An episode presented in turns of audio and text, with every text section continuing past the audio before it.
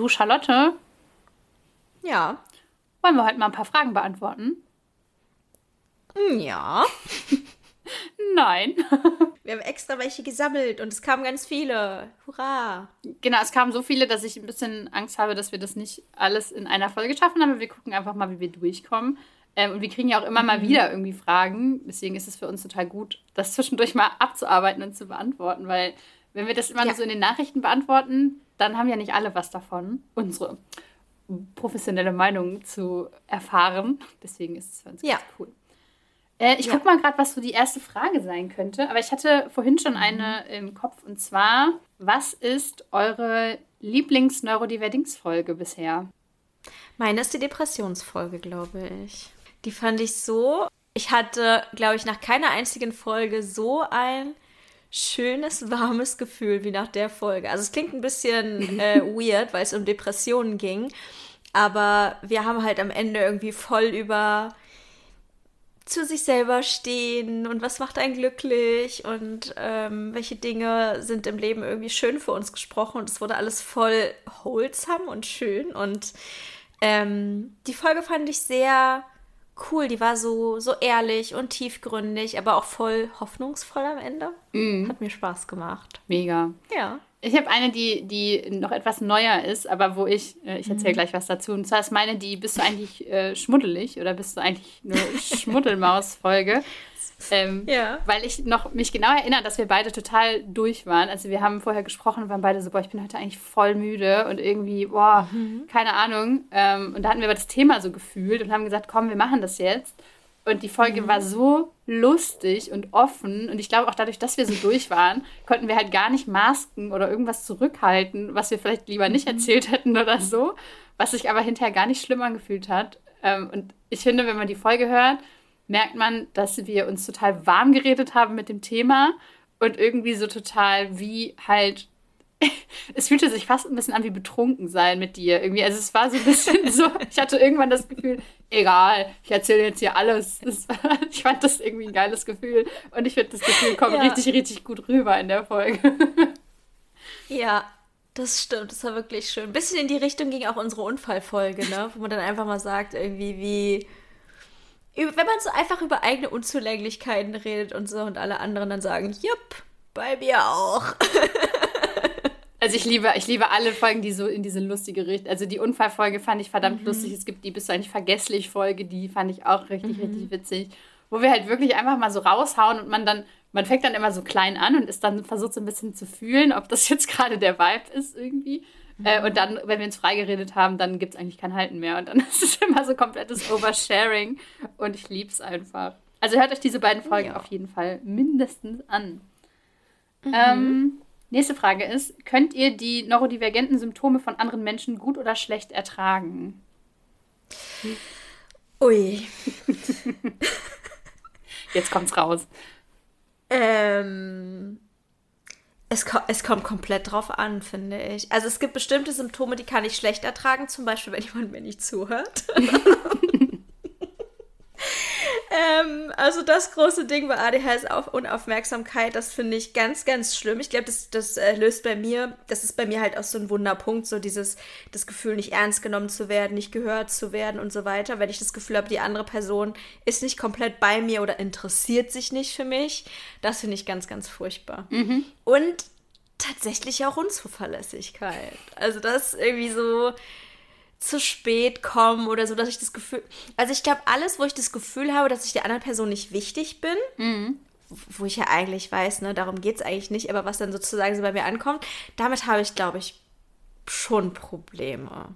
Ich glaube wahrscheinlich, weil du auch so jemand bist, der da sehr viel Wert drauf legt bei sich selber. Ne? Also du hast da, glaube ich, relativ große mhm. Ansprüche an dich selber, was so Zuverlässigkeit und ähm, ja. Zuverlässigkeit, ja, zu, ja, Zuverlässigkeit ja, aber bei Zuhören bin ich auch richtig schlecht teilweise.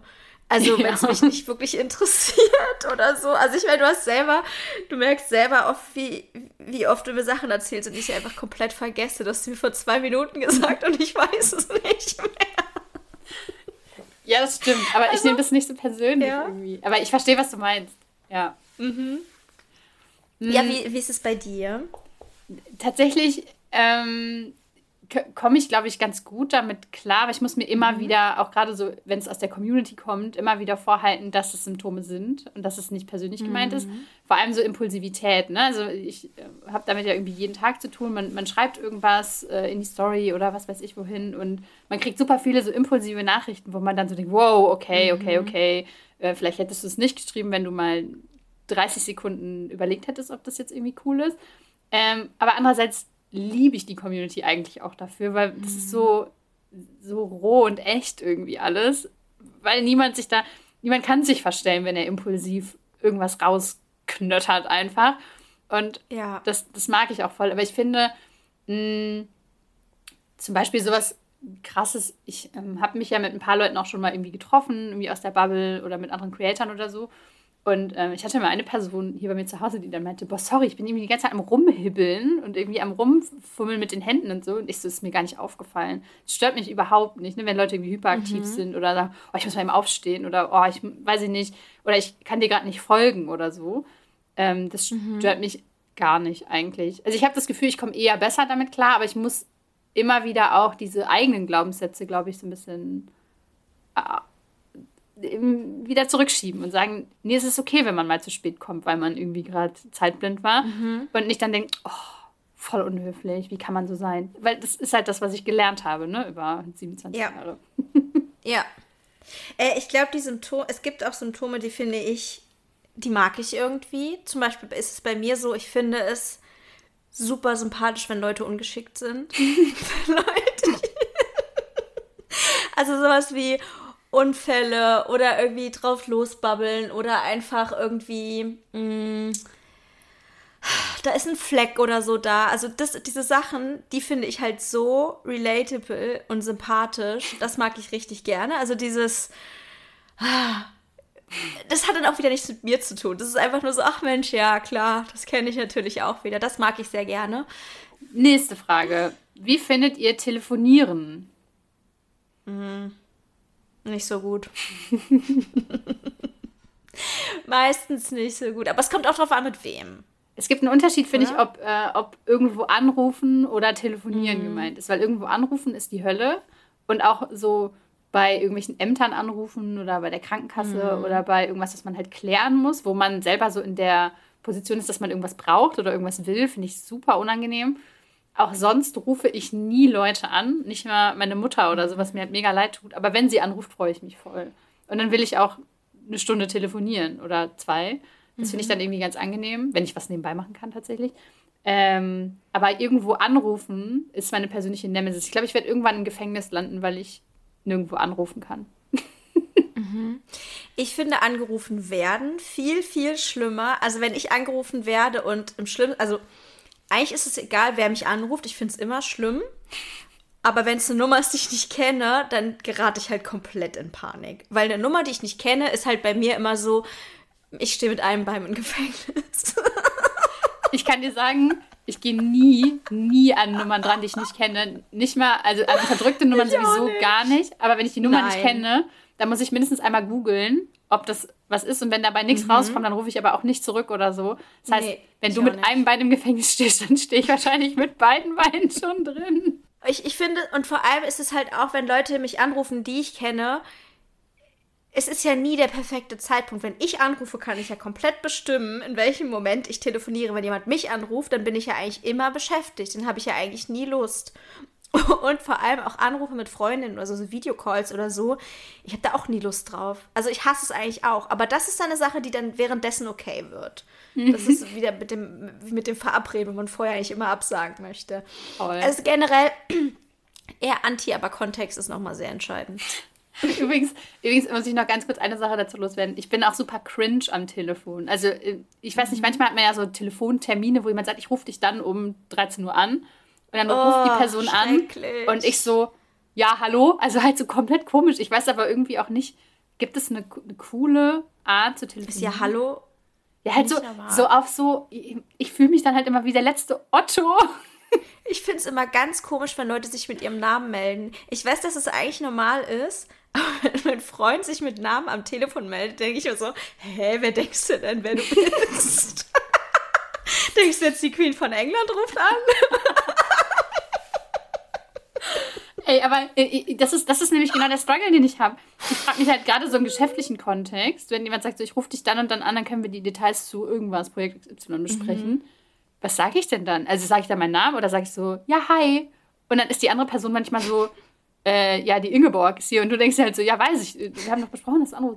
Und ich, ich bin immer, ich mache es auch gefühlt immer falsch. Also ich habe nie den Punkt, mhm. wo ich mhm. denke, so, boah, das war jetzt richtig ein, ein smoother Übergang ins Telefonat, sondern es ist immer so kurz am Anfang so, äh, und dann so, äh, ja, ich wollte, immer wenn ich beim Arzt anrufe zum Beispiel, ja, hallo, Vogel mein Name, und dann sage ich sofort, was ich will, bevor die andere Person was sagen konnte, weil mich das übelst, ich kann diese Stille einfach, das ist mir einfach alles viel zu viel. Mhm. Ja, ich, ich kenne auch dieses, dass ich eigentlich nicht so genau weiß, was ich sagen soll. Bei mir ist es ganz oft so, dass ich dann immer erstmal frage, ist es okay, wenn ich jetzt meine Anliegen äußere? Also, wenn ich, keine Ahnung, bei irgendeinem Amt anrufe, so, ja, guten Tag, so, mein Name, ähm, darf ich gleich loslegen? Boah, das ist eigentlich, das ist eigentlich voll der gute, voll der, die smooth Transition, darf ich gleich loslegen? Ich glaube, das gewöhne ich mir an. Also, ja, telefonieren ist super. Ähm, mhm. Ich habe ich hab was Deepes. Ähm, ja. Beschäftigt ihr euch mit der Frage nach dem Sinn des Lebens? Nein. Ich auch nicht. äh, ich ähm, bin da so immer sehr äh, pragmatisch, was sowas angeht. Also das ist ja, ich, ich habe ja Philosophie studiert. ähm, und es ist jetzt nicht so, als hätten wir Kurse darüber gehabt, was der Sinn des Lebens ist, aber es geht ja schon manchmal irgendwie so darum, was ist ein gutes Leben und so und äh, ist alles determiniert und äh, was machen wir hier eigentlich und so. Und ich finde es immer stinklangweilig. Also, weil ich immer denke, was ist so sinnlos? Das macht alles keinen Unterschied, das ist egal. Ob die Antwort jetzt 42 ist oder ich bin auf der Welt, um möglichst viel zu kichern oder um Texte zu schreiben, ist halt scheißegal irgendwie so. Ich nehme immer so das, was ich schon habe, anstatt über irgendwas nachzudenken, was keinen Unterschied für mein Leben macht. Ich finde das halt, ähm, ich habe früher das Leben Bier ernst genommen. Also ich habe früher immer gedacht, mhm. dass ich habe früher aber auch immer gedacht, irgendwann kommt die Zeit, wo es super ernst wird. Also ich hatte immer Angst vor diesen später. Das wird irgendwann alles ganz ernst, weil das mhm. ja auch mhm. irgendwie einem Erwachsene früher einem erzählt haben, so ja, ja, jetzt kannst du noch chillen und so. Und ich hatte ja eh schon super Depressionen in der Schule und alle so, ja, jetzt ist alles noch einfach. Irgendwann wird Besser als jetzt wird es niemals. Oh, ist ja echt schade. so. Und genau, so, so sitze dann halt da und ich habe das immer alles, ich habe gedacht, dass jede schlechte Nachricht oder jede schlechte Entscheidung in meinem Leben mein Leben zerstören wird und das alles ganz schlimm ist irgendwie. Und ich habe aber irgendwann auch natürlich aus ADHS-Gründen, egal welchen, was man sich ausmalt fürs Leben, es wird sowieso nicht so kommen, weil man dazwischen dann halt noch mhm. fünfmal abbiegt und dann den ganzen Weg wieder ändert und dann irgendwie alles wieder ganz anders ist. Ähm, ich glaube, am besten fahre ich halt mit der Strategie, das Leben einfach wirklich nicht so ernst zu nehmen. Ich weiß sowieso mhm. nicht, wann und wie es endet und was der größere Sinn von dem Ganzen ist. Ich glaube ja immer, dass es so Zufall ist, dass wir alle irgendwie hier gelandet sind. Ähm, mhm. Und deswegen ist es irgendwie geiler, dann einfach auch mal zu sagen, ja, irgendwie wird es schon laufen. Und wenn nicht, ist es nicht das Ende des Lebens, weil das kommt nur einmal. Ähm, wie verbringt ihr Weihnachten? Äh, ich verbringe Weihnachten mit meiner Mutter, ihrem Mann, meinem Freund und das war's. Dieses mhm. Jahr. Okay. Ja. Ähm, ich verbringe Weihnachten tatsächlich Heiligabend immer ohne meinen Freund, weil wir bei, mhm. also unserer beider Familien irgendwie drauf bestehen, äh, was zu machen oder irgendwie an Heiligabend äh, zusammen zu essen. Und ähm, ich wohne, also ich komme halt ursprünglich aus einer anderen Stadt als da, wo wir wohnen. Und deswegen fahre ich dann zu meiner Familie und er fährt zu seiner Familie. Und meistens die anderen äh, Feiertage verbringen wir dann einfach chillig zu zweit. Ähm, tatsächlich, genau, feiere ich mit meiner Mama und meiner Schwester plus Partner. Und ich bin dann halt quasi ich habe immer das Gefühl, ich bin so ein bisschen das Nesthäkchen dann, weil ich halt ohne Partner komme und irgendwie immer noch so diese, mhm. diese, denselben Vibe habe wie halt die letzten 15 Jahre, wo ich irgendwie ja. so das Nesthäkchen war. Und das ist ja auch so, ich bin das Nesthäkchen der Familie. Ähm, und dieses Jahr machen wir das so, dass wir am äh, ersten Weihnachtsfeiertag in Urlaub fahren. Also wir fahren ab dann bis ins neue Jahr, hoffentlich nach Schweden. Ähm, Und wollen uns so ein bisschen diese ganzen was macht man zwischen den Feiertagen, was macht man an Silvester und sowas, wollen wir uns dieses Jahr so ein bisschen ersparen. Mhm. Mhm. Sehr schön. Schweden ist bestimmt richtig, richtig nice zu der Zeit. Im Winter. Habt ihr Vorbilder? Ich kann die Frage ja vielleicht einfach mal zuerst beantworten. Ja, genau. Du Fang du mal an. Mir kurz nicht zuhören und nachdenken über deine Antwort. ich habe immer gefühlt nur so Vorbilder für so einen Tag oder so. Ich habe kein großes mhm. Vorbild, wo ich sage, das ist die Person, zu der ich total aufblicke oder wie die Person möchte ich es halt unbedingt machen. Mm, aber ich habe mhm. immer so Personen, die mich so richtig krass inspirieren, wie so, ein, wie so ein Hyperfokus. Das schießt mir so ein und ist halt so, wow, die Person ist irgendwie die krasseste ever und ich muss jetzt irgendwie ja. für eine Woche alles so machen wie diese Person und dann ist aber auch wieder gut. Also ich kann mich nicht mal daran erinnern, wer das so ist irgendwie, sondern das, mhm. die Leute begleiten mich für kurze Zeit und nicht für lange Zeit. Ja. Ja. Im Prinzip ist es bei mir genauso. Ich, es kann sein, dass es bei mir ein bisschen länger anhält als bei dir, aber ich habe halt auch äh, also auf gar keinen Fall nur ein Vorbild, sondern ich habe auch für verschiedene Bereiche verschiedene Menschen, die ich cool finde. Also es gibt zum Beispiel Leute, die bewundere ich im Powerlifting, es gibt Leute, die bewundere ich, was das Thema Schreiben angeht, es gibt Leute, die bewundere ich, was das Thema ähm, Selbstständigkeit, Influencerin sein angeht. Also, also alle Aspekte so in meinem Leben, da gucke ich irgendwie immer so, wer macht das Gleiche. Und das schwankt dann aber auch. Also dann finde ich eine Person eine Zeit lang irgendwie richtig, richtig toll. Und dann gerät die irgendwie auch wieder in Vergessenheit. Und manchmal bin ich auch so ein bisschen froh, wenn die in Vergessenheit gerät, weil ähm, leider ist bei mir Vorbild sein auch manchmal so ein bisschen mit so einer zum Ziehen, zum Ziehen, ein bisschen Neid auch verbunden. Mhm. Und ich bin immer froh, wenn ich mir aus der Person alles rausgeholt habe, was ich mir rausholen musste und dann ähm, nicht mehr so empfinden muss. Ja, genau. Das habe ich tatsächlich auch. Also, dass es so mit, mit Neid ein bisschen einhergeht, beziehungsweise du hattest halt gerade gesagt, du bewunderst eine Person und das ist bei mir nicht mhm. dasselbe wie ein Vorbild. Also ich bewundere, glaube ich, ziemlich viele Personen für das, ja. was sie machen, mhm. ähm, ohne dass ich gleichzeitig sage, ich möchte das auch machen oder sowas ähnliches machen oder wohl, wenn man mal ganz ehrlich ist, will ich ja immer alles machen, was andere Leute machen. Ne? Wenn ich irgendwo sehe, dass irgendwer was macht, ob das jetzt ein Haus bauen oder ein Boot bauen oder ein, was mhm. weiß ich, ein 15 Katzen haben ist, denke ich, oh ja, vielleicht wäre das auch ein Lebensweg für mich. Aber das sind ja dann weder Vorbilder noch ähm, Menschen, auf die ich neidisch bin, vielleicht, keine Ahnung. Mhm. Ja. Also ich glaube, bei mir, bei mir war es manchmal ein bisschen intensiver, weil ich, ähm, also weil das dann auch in den intensiveren Bereichen war. Also zum Beispiel, als ich Kind und Jugendliche war, ich glaube, da war tatsächlich ein Vorbild von mir J.K. Rowling was natürlich im Nachhinein ein bisschen äh, sehr traurig ist, dass sie jetzt transfeindlich ist und sich nicht mehr als Vorbild eignet. Aber als Kind war ich halt richtig. Ich dachte so, ja, ich möchte halt wie die sein oder die treffen. Ich möchte genau solche Bücher schreiben und dieses, dieses ganze, dieses ganze äh, romantische Autorinnen sein, ne? in einem Café sitzen und irgendwelche süßen kleinen Figuren auf Servietten malen und so. Äh, das fand ich halt richtig geil schon. Ähm, aber ich glaube, dass auch je mehr Aspekte ich in meinem Leben hatte, die ich relevant finde und die, denen ich nachgehen möchte, desto mehr hat das nachgelassen. Weil wenn man sich jetzt zum Beispiel nur über eine Sache definiert, dann fällt es ja sehr viel leichter, eine Person als Vorbild zu haben und auch neidischer zu sein und auch mehr so darauf fixiert zu sein. Und je mehr Dinge man im Leben hat, desto mehr Personen sind es und desto mehr äh, muss man jetzt nicht sozusagen genau wie diese eine Person sein, weil die ist ja dann vielleicht gar nicht gut im Sport oder die kann dann gar nicht schreiben oder die keine Ahnung, hat dann langweiligen Beruf oder so. Mm, ja. Aber auch das, was du gerade gesagt hast, dass quasi ja so ein Vorbild auch mal fallen kann. Also, dass das sehr schmerzhaft mhm. ist, wenn ein Vorbild halt so, ja. so runterfällt oder irgendwie was sagt, was man so ganz schlimm findet. Das passiert ja immer mhm. wieder. Oder dass man, kein Mensch ist irgendwie perfekt, aber man stellt ja ein Vorbild schon irgendwie so krass auf den Podest irgendwie, dass man dann mhm. richtig persönlich auch enttäuscht davon ist, wenn die Person dann was macht, was man selber gar nicht wo man gar nicht mitgeht und so. Total. Ich glaube, das ist auch so ein bisschen der Grund, warum ich mich, glaube ich, von dieser Vorbild, das ist ja mhm. eher so ein Bild quasi, was man, was man da zeichnet, äh, so ein bisschen fernhalte, weil ich irgendwie auch immer, ich habe da, glaube ich, Angst vor, ne, dass man Leute so, so, so, wichtig macht in seinem eigenen Leben, weil das kann ja, ja. immer Probleme geben. Ja, total. Auch so ein bisschen, also wir stehen ja selber so ein bisschen in der Öffentlichkeit. Also ich habe zum Beispiel auch schon mal die Frage bekommen, ob ich denn gerne Vorbild für Leute wäre oder so ein bisschen in die Richtung, ja, du bist in der Hinsicht ein bisschen mein Vorbild oder so. Ähm, was natürlich bei mir jetzt in, in winzig kleinem Maße ist zu dem, was jetzt eine J.K. Rowling damals vielleicht war. Aber ich finde, das auch irgendwie, wenn man jetzt die Person ist, total der Druck irgendwie. Also ich finde hm. das gar nicht schön. Ich würde das auf gar keinen Fall wollen, weil ich habe das Gefühl, damit kann auch nur Enttäuschung einhergehen. wenn man ja. irgendwie dann auf eine Art und Weise irgendwie ist oder sich äußert, wie die Person es nicht gut findet. Also ich glaube, insgesamt ist es immer am besten und gesündesten, wenn man sich viele verschiedene Aspekte von vielen verschiedenen Menschen raussucht und sagt, das finde ich gut, erstrebenswert, bewundernswert und irgendwie so dieses, diese Vorbildbegrifflichkeit so ein bisschen, ja, außen vor lässt. Mhm.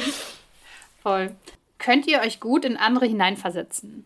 Ich habe die Frage vorhin gelesen. Hm und ich finde es voll schwer, die zu beantworten, weil früher hätte ich, glaube ich, gesagt, ja, kann ich. Hm. Aber ich glaube, eigentlich kann ich das nicht. Ich glaube, ich kann mich in Leute gut hineinversetzen, wenn die mir Sachen erzählen, die ich selber schon mal empfunden habe. Ich glaube, ich bin ein super empathischer Mensch, wenn, ähm, wenn ich selber mal in der Situation war oder irgendeine Ähnlichkeit zu mir selber sehe. Aber ich kann mich zum Beispiel nicht gut in Menschen hineinversetzen, die mit mir ganz wenig zu tun haben. Und das interessiert mich auch nicht so sehr. Also kennst du so Leute, die irgendwie es total faszinierend finden, True Crime zu hören oder die es total faszinierend finden, zu erfahren, warum wird jemand rechts, warum wird jemand zum Verbrecher oder irgendwie so diese ganzen Sachen. Das bin ich, also diese Person, die das alles wissen will und die. Okay. Und ich bin halt gar nicht so. Mich interessiert es halt irgendwie überhaupt nicht. Ich finde das nicht faszinierend.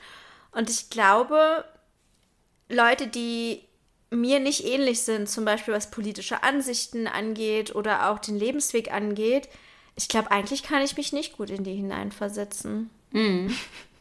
Ich, ich finde es halt auch echt schwierig, weil ich glaube natürlich, dass wir immer so uns selber auf andere Personen projizieren. Also ich glaube nicht, dass jemand ähm, mit mir kommunizieren würde und könnte sich 100% in meine Lebensrealität reinversetzen. Das geht halt, glaube ich, gar nicht. Aber ich bin jemand, das, was du gerade beschrieben hast, so True Crime hören, wissen wollen, warum werden Leute rechts, warum nehmen Leute Drogen, warum, also warum passieren diese ganzen mhm. Dinge.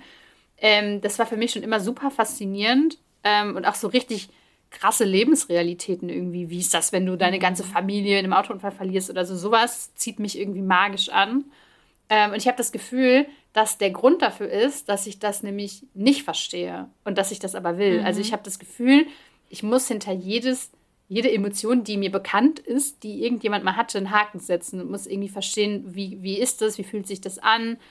Ähm, das ist ja vielleicht auch so ein bisschen so eine menschliche, menschliche Eigenschaft, wo man, deswegen sind diese Formate ja so erfolgreich. Ne? So True Crime ist ja irgendwie voll das mhm. Ding, irgendwie, weil, weil Leute das irgendwie die müssen, die können nicht mit diesen Fragezeichen im Kopf rumlaufen und ich kann halt auch nicht mhm. mit diesen Fragezeichen im Kopf rumlaufen. Ich wünschte mir, es wäre mir egal, warum Leute Serienmörder werden oder so, aber ist es nicht. Und am besten ist es halt noch, wenn diese Frage dann 50 Mal beantwortet wird, indem ich einen kompletten Podcast mhm. durchsuchte in drei Tagen oder ja. so. Ich glaube, ich, ich, glaub, ich habe so eine ähm, krasse Schwarz-Weiß-Denke. Und ich hake sowas dann einfach ab als, ja, das sind halt böse Menschen. Aber das ist ja noch krasser. das ist halt so. Das, du, das hast du dann, also, weil da ist halt für mich gar keine Faszination, weil ich denke so, ich kann ja auch nicht ein Tier nachvollziehen oder so. so Aber für mich, es gibt, es gibt, meiner Meinung nach, gibt es keine nur bösen Menschen. Also mit Sicherheit gibt es davon Ausnahmen, äh, keine Frage. Also mhm. es gibt mit Sicherheit Leute, die einfach wirklich viel, viel mehr Ding, schlechte Dinge tun als gute Dinge. Aber so in unserem normalen Leben, irgendwie, wenn man jetzt sagt, die Person mhm. ist ein schlechter Mensch, dann ist es irgendwie was, wo ich denke, die ist wahrscheinlich nicht nur ein schlechter Mensch. Vielleicht ist die eine total, ein total lieber Ehemann oder vielleicht ist das ein total nettes Herrchen für seinen Hund oder vielleicht ist es irgendwie, vielleicht ist er in, uh, vielleicht hilft er im Frauenhaus aus oder also vielleicht ist es irgendwie in anderen Aspekten total guter Mensch, aber halt mhm. sonst totaler Psycho oder jemand, der halt irgendwie total geil findet, Leute zu quälen oder so. Mm und das macht diese Faszination für mich aus, ne? dass es halt dieses Schwarz und Weiß für mich gar nicht gibt, sondern irgendwie immer alles ist grau irgendwie. Ich sage ja auch von mir selber, ich war früher ein richtig toxischer Mensch in Freundschaften und Beziehungen. Mhm. Aber es wäre ja schlimm, wenn ich jetzt denken würde, so, ich bin schon ein richtiges Arschloch, wa? sondern da muss man ja irgendwie drüber, drüber wegkommen. Und ähm, vielleicht finde ich das deswegen so faszinierend. Weil ich auch eine dunkle Seite habe. Weil du dich hab. selber da drin siehst. okay. Ja, ich, ich, was du gerade gesagt hast, somit vielleicht hilft die Person ja im Frauenhaus aus. ähm, es würde für mich keinen Unterschied machen. Mhm. Das ist so ein bisschen wie wenn jemand sagt, ja, okay, er schlägt halt seine Frau, aber keine Ahnung, ist halt ein richtig netter Kollege, wo ich denke, ja, ist scheißegal. er ist trotzdem ein schlechter Mensch. also ich bin da halt wirklich sehr mh, auch fast ein bisschen übertrieben schwarz-weiß. Mhm. Also ich stempel Leute leider auch sehr schnell ab und äh, denke, dass sie schlechte Menschen sind, vor allem wenn sie aus meiner Perspektive mir irgendwas angetan haben, dann sind sie sowieso schlechte Menschen. Das stimmt, das ähm, habe ich aber auch. Aber ich, aber ich glaube, dass ich diese Nuancen entweder nicht sehen möchte oder ob sie oder für mich einfach keine Relevanz haben. Mhm. Ja. Wir haben schon mal in einer Folge darüber gesprochen, das finde ich ganz interessant, das nochmal kurz aufzugreifen, dass wir manchmal so sind, dass wir so überempathisch sind, weil wir Angst haben, dass andere Leute uns hassen könnten und deswegen halt mhm. denken, dass wir uns ultra gut in Leute reinversetzen könnten, aber mhm. eigentlich nur unsere eigenen Ängste und äh, das, was ja. wir uns wünschen, halt auf Leute zu projizieren. Das machst du auch, ich ne? Ich glaube schon. Absolut. Wenn, wenn jemand mir zum Beispiel ähm, irgendeine Geschichte erzählt, die ich vielleicht in einer ähnlichen Art und Weise schon erlebt habe, dann bin ich so. Ich glaube, da bin ich genau das, was die andere Person in dem Moment braucht. Da bin ich einfach die perfekte Zuhörerin, dann reagiere ich perfekt, dann sage ich ja, ich würde das auch so empfinden, weil dies und dies und jenes und dann könnte die andere Person, glaube ich, denken, krass, wie empathisch. Und das ist natürlich auch eine schöne Eigenschaft in dem Sinne, aber ich glaube, im Endeffekt rührt es auch so ein bisschen aus einer gewissen Egozentrik wieder. Dass ich, wenn jemand sagt, mein Freund hat mich verlassen, weil, dass ich dann denke, oh, okay, mein Freund hat mich ja auch mal verlassen, weil, da, da muss ich ja, da, da tröste ich mich dann schon fast selbst. Verstehst du, was ich meine? Also so, I don't know. Ich bin dann das, was ich gerne gehabt hätte in dem Moment vielleicht. Ich kann aus der Erfahrung als Person, die mit dir regelmäßig redet und sich, sich auch regelmäßig bei dir über andere Leute auskotzt, beziehungsweise über Situationen auskotzt, äh, relativ genau sagen, dass ich das sehr zu schätzen weiß, dass du in dem Moment, glaube ich, versuchst, genau das Richtige zu sagen und dir da auch schon, glaube ich, Gedanken drüber machst, weil es sich immer ja. auch so anfühlt, als hätte sich jemand gerade Gedanken gemacht und würde jetzt das Problem gerade sehr ernst nehmen, äh, was ich sehr mag. Das ist das, was ich dazu okay. aus, aus meiner Perspektive sagen kann. Weil ich bin manchmal so, und das weißt du auch, ich bin, wenn sich jemand bei mir auskotzt, einfach nur super lösungsorientiert. Wie so ein Golden Retriever irgendwie. Du sagst mir ein Problem und ich löse dir das in 0,3 Sekunden mit 15 verschiedenen Lösungswegen, die keiner haben will, nach denen niemand gefragt hat und die auch überhaupt nicht relevant sind. So bin ich halt. Ähm, und das mag ich Aber das wollen nicht. auch viele Leute haben. also ich kenne auch viele Leute, die genau das haben möchten. Ich bin eine Person, ich möchte niemals eine Lösung haben. Ich möchte immer, dass die andere Person sagt, mir über den Kopf streichelt und sagt, ey, die Welt, die, die meint es aber auch nicht gut mit dir, ne? aber es gibt halt auch Menschen, die finden das gut und die wollen halt irgendwie eine pragmatische Lösung haben. Also mein Freund ist zum Beispiel so, der will eine Lösung haben. Hm. Der will, dass man ihm sagt, so was man am besten macht. Dann sagt er, ja, okay, danke, das Problem ist gelöst. ich bin halt immer bei dir so, ich baller dich dann halt so voll und dann so, oh, Entschuldigung, Entschuldigung, du hast mich gar nicht danach gefragt. Sonst, ich Aber bin nicht immer. immer. Doch. Ich finde nicht, dass du immer so bist. Nö. Letztens habe ich dir ein Problem von mir geschildert, da hast du richtig, richtig toll reagiert.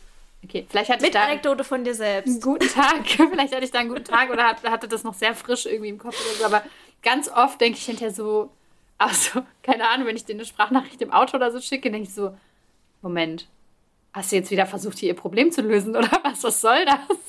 Also, das ist was, das ist, wenn ich eine Eigenschaft an mir abgeben könnte, dann wäre es diese. Finde ich richtig unangenehm. Ähm, ich habe eine Frage, wo, wo ich so ein bisschen raus bin, weil ich das was.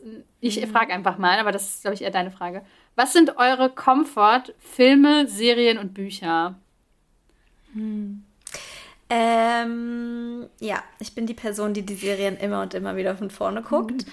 Äh, soll ich einfach sagen, welche das sind? Ja. Die Titel nennen? Mhm. Okay. Äh, bitte nicht feministisch bewerten. Das kommt immer wieder. Warum kannst du sowas gucken? Ich, ich mach's einfach. Punkt. ähm, King of Queens. Äh, How Much Your Mother, The Big Bang Theory, Grey's Anatomy, Gilmore Girls. Mm, Malcolm in, the Middle. Oh mein Gott, das ist so witzig. Und meine Bücher. Oh, und was ich auch gern gucke, das ist wirklich aus feministischer Hinsicht wirklich Vollkatastrophe. Aber ich liebe Shades of Grey, diese Ästhetik. Ich liebe so Filme, die so richtig ästhetisch sind. Ich habe den Film nicht so geguckt. Spaß, was zu gucken. Ja, also du hast auch inhaltlich nicht viel verpasst. Für mich ist es einfach nur, als ob ich ein richtig schönes Bild angucken würde, anderthalb Stunden. okay. Ja, ähm, und sonst vielleicht noch bei Büchern. Ich liebe Hunger Games, lese ich immer wieder. Ich liebe ähm, Mängelexemplar. Ich weiß nicht, ob, äh, ob das ein bekanntes Buch ist, aber Sarah Kuttner kennst du ja auch, ne? Das ist so, das ist so mein, mir geht's gerade schlecht, deswegen lese ich dieses Buchbuch. Also das ist, das, das ist, ich fühl dem, von dem fühle ich mich sehr verstanden immer, wenn ich gerade eine Low-Phase habe. Ja, ich glaube, es reicht mal erstmal an Titeln, oder? Ja, also genau, ich bin ja, ich habe ja schon gesagt, ich bin da eher so ein bisschen die Person, die, ähm, ich, äh, mich begleiten solche Sachen immer phasenweise. Ich habe auch Serien, die ich öfter gucke, aber ich würde nicht sagen, dass es aus Komfortgründen ist, sondern einfach, weil ich vielleicht die Geschichte mag oder weil mich das irgendwie emotional abholt oder so. Sowas wie Grey's Anatomy gucke ich natürlich irgendwie auch aus Komfortgründen. Mhm. Äh, was dieses Jahr meine große Comfort-Serie war, war Ted Lasso. Das haben ganz viele nicht gesehen, weil es, glaube ich, nur auf Apple TV lief. Mein Freund hat das geguckt und hat gesagt, ich gucke gerade so eine Serie über Fußball. Und ich so, ja, ja, guck du mal deine Fußballserie, voll komisch irgendwie. Und es ist aber eigentlich eine Serie über, ähm, über Männlichkeit, also über, über so ganz fragile Männlichkeit und irgendwie so über so ganz viele Themen im Leben, über die man nicht so gerne redet. Und ähm, mhm. aber so in so einer total lustig niedlichen Art zusammengefasst und halt äh, unter dem Deckmantel von einer Fußballserie, wo es aber am allerwenigsten um Fußball geht. Das war eine Serie, die habe ich viermal direkt hintereinander geguckt, weil mich die so abgeholt hat und ich habe jedes Mal so richtig das Gefühl von Wärme irgendwie in mir drin gehabt, weil ich die Charaktere unfassbar liebe und äh, das voll schön fand. Mhm. Ähm, jetzt gerade bin ich davon aber wieder so ein bisschen gesättigt. Deswegen, ist es eine Comfort-Serie oder ist es keine? Ich glaube schon. Bist du eher so äh, der Typ für so diepe Geschichten oder so? Oder magst du es eher so ein bisschen einfach? Mm, mal so, mal so. Es kommt halt echt krass auf die Tagesform an. Ich, was ich aber zum Beispiel gar nicht gucke, sind Filme leider, weil Filme mir nicht mm. deep genug reingehen. Ich habe das Gefühl, wenn anderthalb Stunden oder zwei Stunden vorbei sind, dann bin ich emotional gerade erst in der Geschichte angekommen und dann möchte ich mehr über die Charaktere wissen. Ich möchte tiefer reingehen und möchte mhm. irgendwie deren ganze Lebensgeschichte wissen, was ein Film meistens gar nicht abbilden kann. Mhm. Ähm, und deswegen gucke ich kaum bis gar keine Filme, was ich eigentlich ja. super schade finde. Aber holt mir nie ab. Äh, ich kann es verstehen. Ich finde Filme auch nicht so toll. Also wenn, dann gucke ich halt auch immer die gleichen Filme, die ich schon kenne. Titanic habe ich bestimmt schon 50 Mal oder so gesehen, äh, weil ich den einfach liebe. Und bei mir ist eher das Problem, dass ich ganz große Probleme damit habe, in, in, Geschichten neu reinzukommen. Also es fällt mir unheimlich schwer. Ich musste äh, Game of Thrones irgendwie zweimal oder so oder dreimal anfangen, weil ich es so anstrengend fand, reinzukommen und fand es dann hinterher richtig geil. Aber dieses mich drauf einlassen, mir die Namen merken und so, ich hasse das eigentlich. Und deswegen gucke ich am liebsten immer die gleichen Sachen. Und ich glaube, mein größter Wohlfühlfaktor sind echt Sitcoms. Also ich, ich bin so ein Sitcom-Fan, auch sowas wie Friends oder ähm, Modern Family, das ist, das ist genau meins. Das, das könnte im Hintergrund einfach die ganze Zeit laufen oder beim Essen oder so. Und das kann ich gar nicht relaten. Also lustiges, also so richtig Serien, die so auf Lacher aus sind und wo man ja sagen muss, die sind mhm. auch teilweise deep, solche Serien, aber ich irgendwie mhm. holt es mich voll oft nicht ab. Ich brauche halt richtig Drama eigentlich. Ich glaube, das mhm. ist so mhm. mein, mein Metier von Serien. Ich glaube, die Frage gab es sogar, die habe ich nicht mit rausgeschrieben, aber es gab äh, die Frage, welche Seriengenres äh, mögt ihr überhaupt gar nicht? Ähm, ich glaube, was ich gar nicht mag, ist Drama. Love it. Und mh, mm, ich glaube, was ich vor allem, also ich mag Thriller nicht, ich mag Drama nicht, ich mag es nicht, wenn es zu viele männliche Hauptdarsteller geht und wenn es um diese männlichen Hauptdarsteller und ihre Gedankengänge gibt oder dass sie mit irgendwie vielen Frauen bumsen oder so und total ähm, die gequälte Seele haben. Also das ist mein Albtraum. Sowas wie, wir haben letztens äh, The Wire angefangen. Äh, ich habe nur die Augen verdreht. Ne? Ich dachte so, boah, nee, komm, ey. Und wenn dann noch so pseudo-intellektuell coole Dialoge von Männern am Anfang kommen und so, dann bin ich komplett raus. Also, das ist gar nicht meins. Ja. Je mehr Frauen, desto besser.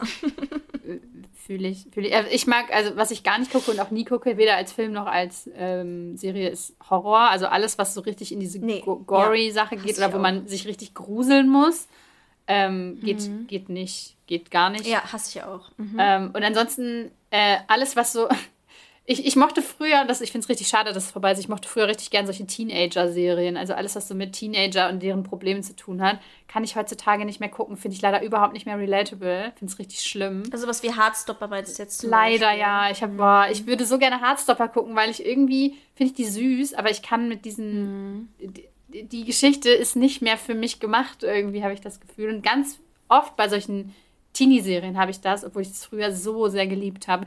OC California ist auch so ein Ding. Ich liebe OC California. Oh, ja. Aber ich habe es jetzt letztens nochmal nachgeguckt und war dann halt so äh, irgendwie cringe. Ja, aber das ist ja wie bei Gossip Girl eigentlich dieses, das sind eigentlich erwachsene Leute, aber die gehen dann zur Schule. Es ist halt so, man fühlt sich so ein bisschen gegaslightet, irgendwie so, hä, das ist doch kein normales Leben.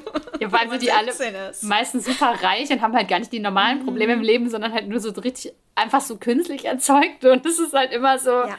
Ew. und früher ja. war mir das gar nicht bewusst, beziehungsweise mir war es auch egal, ob das irgendwie so ist. Mhm. Ich glaube, wir müssen ja. über, über Medien, also über äh, Serien und Filme mal eine ja. eigene Folge machen. Das, da könnte man Voll. nämlich noch sehr viel drüber erzählen. Ähm, vielleicht eine ganz kurze, oder nicht ganz kurz, aber es ist ein großes Thema. Wie kann ich unmasken? Haha, ja klar. Perfekt für eine, äh, für, eine, für eine schnelle Folge. ich habe eh gedacht, dass wir darüber nochmal eine Folge machen könnten. Wir haben ja am Anfang einmal eine Masking-Folge gemacht.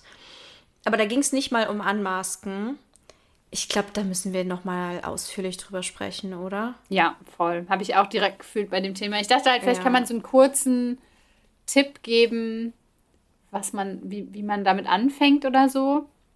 Aber es ist extrem schwer. Der erste Tipp wäre für mich, rauszufinden, wann man maskt. Und von da an ja, dann weiter. Das hast du in der Masking-Folge damals gesagt und das fand ich auch als Tipp einfach bis heute immer noch richtig gut. Werd dir darüber in dem Moment bewusst und das ist der allererste Schritt. Weil das ist schon richtig schwer. Ich wusste früher ja nicht, dass ich maske mm. und wann ich maske. Heute ist es mir teilweise sehr bewusst und ich cringe so hart in dem Moment. Ich habe letztens eine Person getroffen, mit der ich früher eigentlich ja ganz gut, gut befreundet klingt. Schwierig. Also an sich waren wir halt befreundet und ich habe die Person irgendwie so wieder getroffen. Und ich hatte das Gefühl, als, ich, als ob ich aus meinem eigenen Körper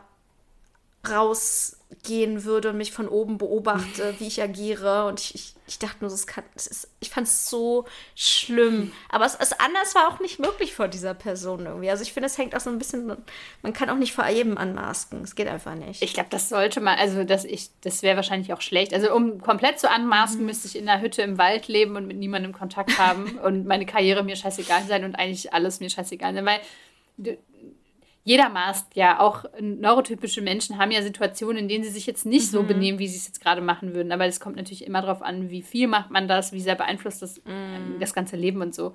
Äh, deswegen, ich bin voll froh, dass ich ein Profi da drin bin, ein Chamäleon zu sein und irgendwie immer so eine Maske mhm. aufsetzen zu können, gerade die gerade passt irgendwie. Das ist auch ein Talent. Ähm, aber man muss halt. Aber bist du das? Also findest du das gut? Weil ich, bei mir ist es inzwischen so, dass ich Masken richtig hasse.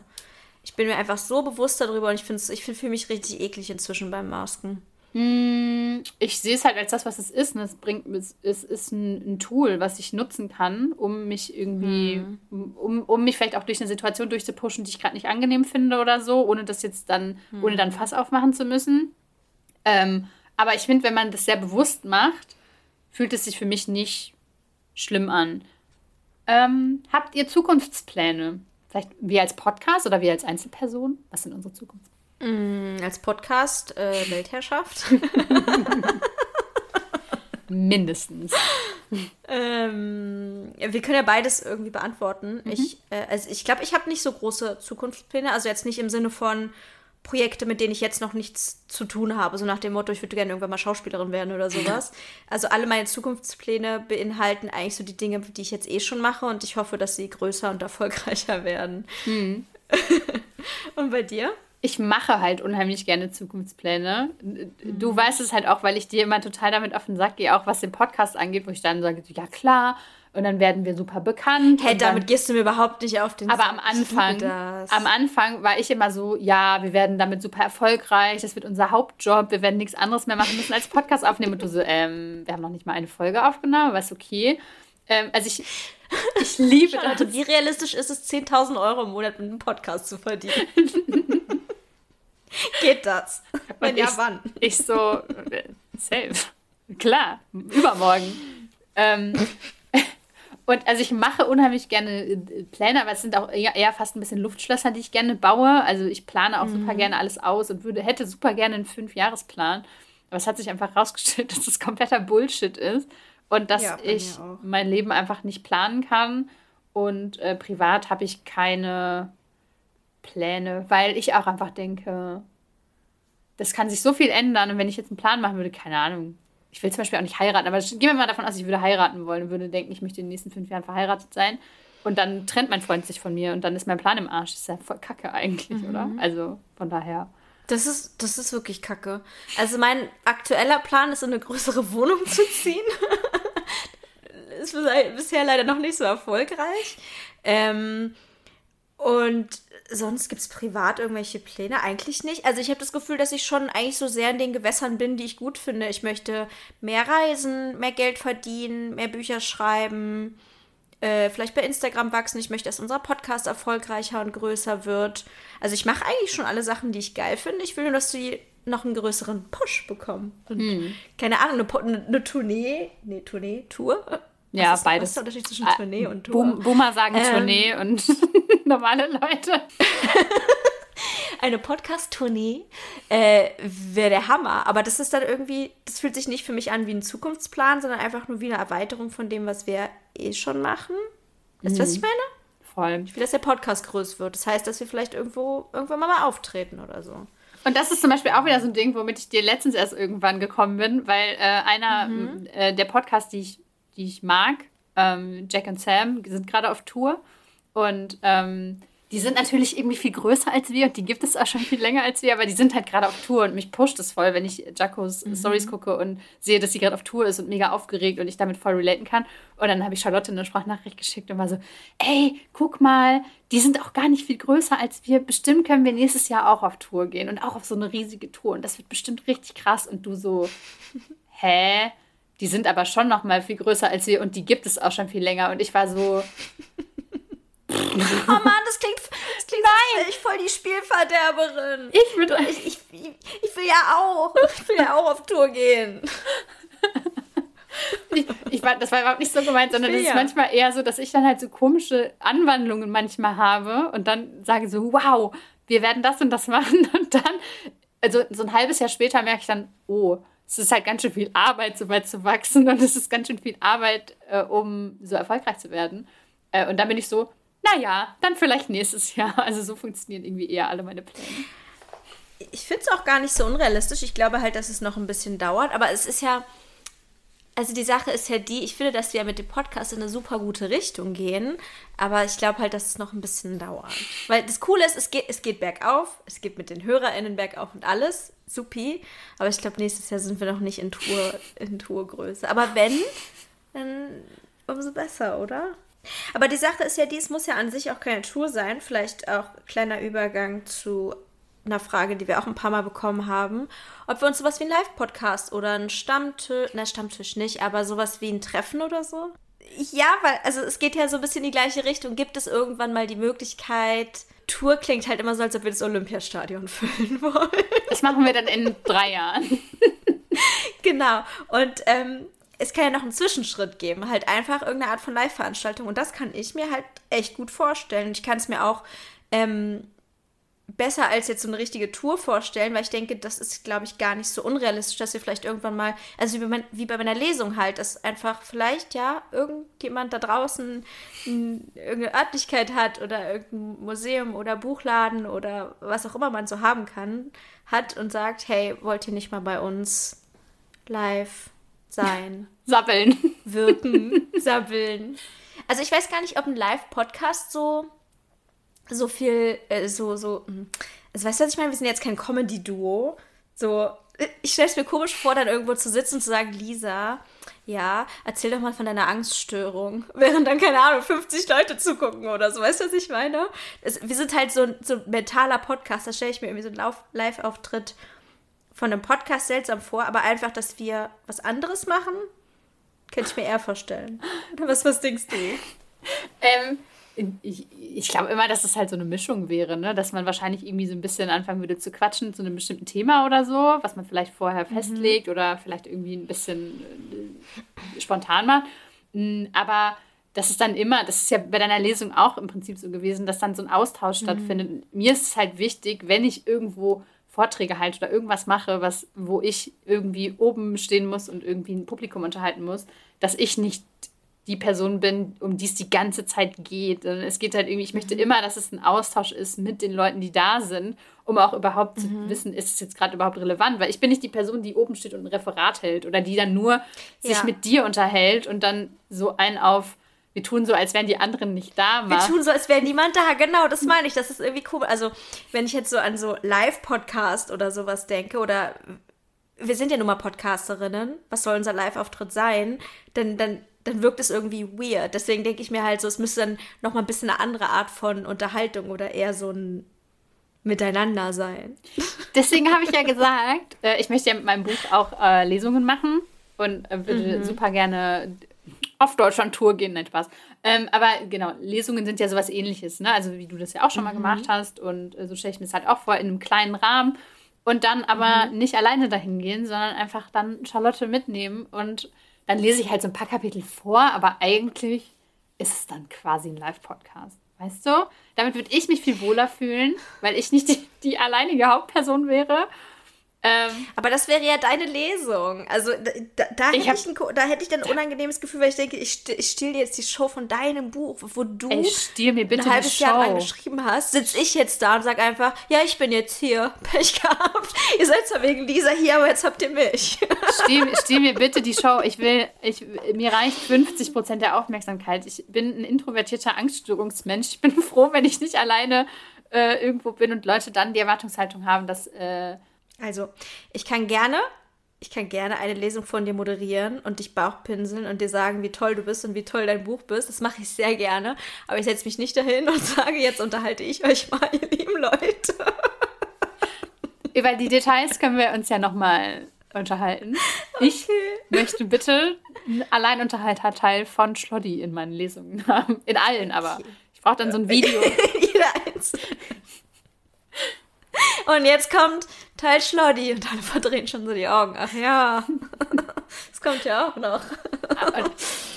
Ja, wenn das dann irgendwo ist, wo es dir zu weit ist, wo du keinen Bock hast, dann machen wir so Videocall einfach. Dann drehe ich so den Laptop einfach um und dann musst du, musst du performen. Das ist super, ne? So 100 Leute sitzen da, aber ich bin dann auf so einem winzig kleinen Laptop zu sehen. Hallo, könnt ihr mich hören? okay, das wird gut, also, ich sehe das schon wird. Also, um die Frage zu beantworten, wir können uns das beide sehr gut vorstellen. Im Prinzip hängt es halt immer so ein bisschen mit dem Interesse davon ab, ob jemand uns das ermöglicht. Also, mhm. weißt du, was ich meine? Voll. Ob jemand uns die Räumlichkeiten irgendwie zur Verfügung stellt oder ob jemand das für uns organisiert, weil wir können nicht alleine, das heißt, wir können, wir möchten auch nicht alleine einfach irgendwelche Räumlichkeiten anfragen und das alles organisieren. Also das sehe ich nicht so richtig. Nee. Sondern wenn, dann müsste das, glaube ich, von jemand anderem kommen. Genau. Ist das also vermessen, also, das zu sagen? Nein. Ich weiß es irgendwie nicht. Okay. Also wenn, allein als du es jetzt gesagt hast, dachte ich halt so, boah, was würde da alles zugehören? Man müsste was anmieten, man müsste ja dann genau die Kosten mhm. im Auge mhm. behalten, bin ich schon richtig schlecht drin. Und dann mhm. sowas wie Ticketpreise festlegen, Tickets verkaufen, oh wo macht man das, wie macht man das, wie bewirbt mhm. man das? Mhm. Ähm, man müsste eine Webseite aufsetzen. Also all diese Dinge machen, lösen in mir einfach nur aus, dass ich sagen will, nee, Live-Show können wir uns nicht vorstellen, tut mir leid. Deswegen, mhm. ähm, wenn jemand da Bock drauf hat, oder auch zum Beispiel, äh, das kann ja auch, wie du schon sagst, einfach ein Buchladen sein oder eine. Mhm. Wir machen auch Uni-Vorlesungen, wir machen alles, okay? Also, also ähm, nee, aber äh, der klar, also egal welcher Rahmen das ist, also nicht ganz egal, aber grundsätzlich egal. Äh, so. Jetzt nicht nur wir beide alleine privat in irgendeiner Wohnung. Ohne Zuschauer. Oder so im Swingerclub oder so. Oder im Stripclub. FKK, Sauna-Club. okay, wie kommen wir jetzt wieder raus aus der Nummer? Schwierig. Ähm, indem wir sagen, wir freuen uns sehr, wenn ihr uns irgendwie die Möglichkeit gibt. Also eigentlich können wir die Frage zurückgeben, oder? So, habt ihr Bock drauf? Dann fragt uns an und organisiert irgendwas. Ja, oder wenn ihr, keine Ahnung, wenn ja. ihr irgendwo arbeitet oder wenn ihr irgendwie, irgendwie wüsstet. Ja, genau. So in, in so einer Apotheke oder so. so ja, hallo, guten Tag. Na, ich fand, also meine Lesung war ja zum Beispiel im Museum, das fand ich mega. Also, das mhm. fand ich so, so geil. Vor allem, weil einfach natürlich eine Kultur, äh, ein Kulturhaus. Es sah einfach super schön aus. Und natürlich gibt es dann auch dann diese Kapazitäten für so ein Programm. Also es war einfach irgendwie so stimmig. Sowas kann ich mir halt gut vorstellen. Also Museum, Buchladen, was gibt es noch für Uni Universität, ähm, äh, Galerie?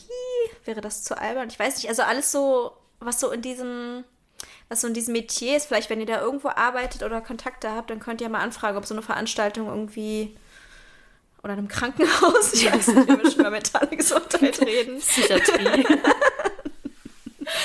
ähm, ich glaube, man versteht irgendwie, welchen Vibe wir meinen, oder? Wenn ihr irgendwo arbeitet, wo regelmäßig. Veranstaltungen stattfinden, egal welcher Art, also nicht ganz egal welcher Art, ihr wisst, was wir meinen, ähm, die irgendwie zur, zur Bespaßung und Informationsweitergabe an Menschen erfolgen, dann dürft ihr uns gerne fragen, ob wir Lust hätten, mhm. bei euch eine Veranstaltung zu halten. Wir schwören, wir haben eine große Community. Also man sitzt da am Ende mhm. hoffentlich nicht mit drei Leuten. Ähm, mhm, aber wenn, wäre es auch okay, finde ich. Ja. Theater wäre noch so eine Sache. Oder Kino. Wenn ihr im Stadion arbeitet, könnt ihr uns auch buchen. Das ist die letzte Frage, oder? Haben wir jetzt irgendwas übersprungen? Oh, ich habe was vergessen. Ja, sorry. Ja. Ich dachte, ich hätte die letzte Frage. Aber die ist, die ist auch ganz cool.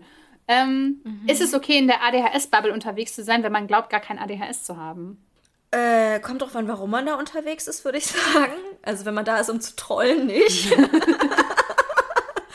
wenn man sich da wohl und verstanden fühlt und das Gefühl hat, dass andere Leute die eigene Erfahrung teilen, obviously ja. Voll. Klar, das ist kein, kein, kein, ähm, ist kein Gatekeeping oder so. Also deswegen, das ist auch so ein Ding, warum ich auch so gerne von Neurodivergenz spreche, weil ich einfach so diese, diese ganzen Übergänge irgendwie sehe zwischen ADHS und Autismus und PTS, äh, PTSD? Nee, wie heißt es? PTBS. PTBS, mhm. PTBS und ähm, was es da eben alles gibt oder psychische Erkrankungen. Also es gibt einfach so viele Überschneidungen und wir fühlen alle in so vielen Hinsichten gleich. Ähm, ja klar darf man sich da aufhalten. Ja, ich finde immer, es gibt natürlich, wie du schon sagst, es gibt halt so eine Art und Weise, wie man sich dann vielleicht äh, aufhalten mhm. kann oder sollte. Ähm, weil ich finde schon, dass es irgendwie ein gewisser Safe Space sein sollte ja. oder muss. Äh, es gibt aber auch ähm, Spaces, die gar nicht so ein krasser Safe Space sind, sondern die einfach für den Austausch sind. Also ich sehe Instagram da so ein bisschen, ehrlich gesagt, so. Also Instagram, mhm. die Reels, die ich mache, die so Strategien oder so sind. Ich freue mich voll, wenn Leute dann schreiben, ich habe gar keinen ADHS, aber ich finde die Idee einfach richtig cool.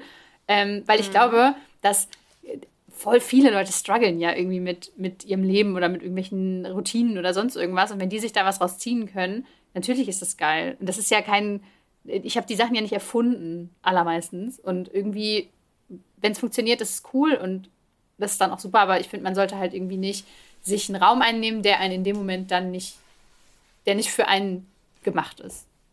Ja. Ja, Genau. Wie, wie war das letztens, habe ich in so einem Podcast gehört, äh, dass man als äh, heterosexuelle Person nicht in queeren Club gehen soll, um zu gucken, wie ulkig da alles ist. Mhm. Vielleicht kann man das so ein bisschen übertragen. Also kommt da nicht hin, um zu, zu schauen, was für, für bunte, witzige Vögel da sind und zu und zu keine Ahnung was. Äh, wenn ihr damit wirklich gar nichts zu tun habt, dann ist es vielleicht einfach nicht euer Space. Aber es kann ja auch sein, dass ihr eine beste Freundin habt, die ADHS hat und äh, euch so ein bisschen informieren wollt und so. Ähm, ja, dann seid respektvoll, seid lieb, hört zu, stellt vielleicht nicht irgendwelche Fragen, die implizieren, dass ihr das alles für quatschig haltet. ja, ich weiß nicht. Ja. Muss man das so erklären? Also ich glaube, irgendwie sagt das einem schon so, ja. Wobei ich halt auch zum Beispiel finde, so Leute, die unseren Podcast hören, einfach weil sie finden, dass wir lustig sind oder dass wir irgendwie und die dazu keinen Bezug haben, das tut ja keinem weh. Also wenn man das nee. einfach nur konsumiert, mhm. ist es ja super. Und dann äh, das, wenn man sich dann da vielleicht trotzdem was rausziehen kann, weil es eben so Überlappungen gibt und so weiter, äh, ist es ja super cool. Ähm, aber halt diese Spaces, die von neurodivergenten Menschen gemacht sind und für neurodivergente Menschen gemacht und die eben explizit als Safe Spaces dienen sollen, da dann zum Beispiel mhm. seine Meinung rausposaunen oder zu sagen, ja. das ist meine Strategie, obwohl ich damit gar kein Problem habe, zum Beispiel. Ähm, das finde ich manchmal ätzend, aber das kann ich mittlerweile auch ganz gut kommunizieren und ich glaube, das, es kommt auch wirklich extrem selten vor, muss ich sagen. Ja, aber so wie dieser eine Kommentar, den du letztens zu deinem Reel hattest, mhm. wie kann man vergessen, Buch zurückzugeben? Das ist doch einfach nur respektlos, mach den Eintrag im Kalender. Ja. So, also das ist halt so, ja. Was machst du hier? Geh bitte einfach. Und sowas Aber ganz kurz, halt. würdest du, würdest du sagen, Instagram ist jetzt zum Beispiel noch was anderes als der Discord-Server? So findest du auf dem Discord-Server darf man sein, wenn man keinen ADHS hat? Oder mit ADHS meine ich jetzt übrigens auch Selbstdiagnosen natürlich. Mm, und da, das meine ich halt, und das kommt halt total drauf an. Ich, wir haben da Leute, die auch fest der Überzeugung sind oder die dann zum Beispiel irgendwann keine Diagnose bekommen haben und ähm, dann auch irgendwie denken, ja, okay, vielleicht habe ich mich da doch in was verrannt oder so und die trotzdem da sind und die super respektvoll sind und die, die mhm. sich aber trotzdem für das Thema interessieren, die sich freuen, dass da diese ganzen bunten Vögel sind, die einfach wirklich lustig sind und auch wirklich nett sind und verständnisvoll. Und ich, wenn ich jetzt, keine Ahnung, wenn man mir jetzt morgen sagen würde, so, Frau Vogel, Sie haben doch kein ADHS, wir haben uns die ganzen Jahre nur vertan und jetzt lassen wir es mal alle weg und so, dann würde ich mich da trotzdem gerne aufhalten wollen, weil das einfach ein netter Space ist. Aber es ist halt explizit ein Safe Space.